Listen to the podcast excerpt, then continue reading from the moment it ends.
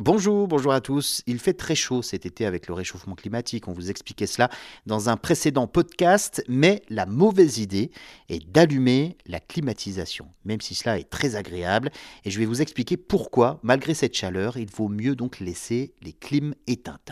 La clim est notre meilleur ennemi. C'est une bombe à retardement pour la planète et pour nous. On estime que les particuliers sont 4% seulement à être équipés d'une climatisation à la maison. On en trouve donc, vous l'avez compris, surtout dans les centres commerciaux et les bureaux. D'ailleurs, le pic de consommation est entre 10h et 18h et spécialement en France, en Île-de-France et sur la côte d'Azur.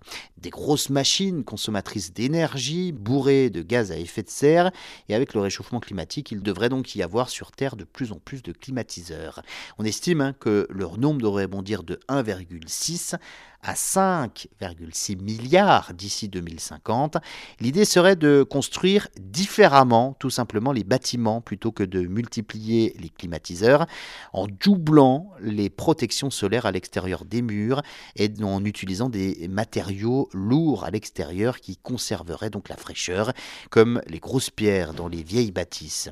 Dans tous les logements, on peut également gagner facilement 5 à 6 degrés si on veille scrupuleusement à ne pas laisser allumer inutilement les appareils électriques, à ouvrir les fenêtres aussi la nuit, à fermer les volets la journée en utilisant donc un ventilateur qui brasse l'air plutôt qu'un climatiseur.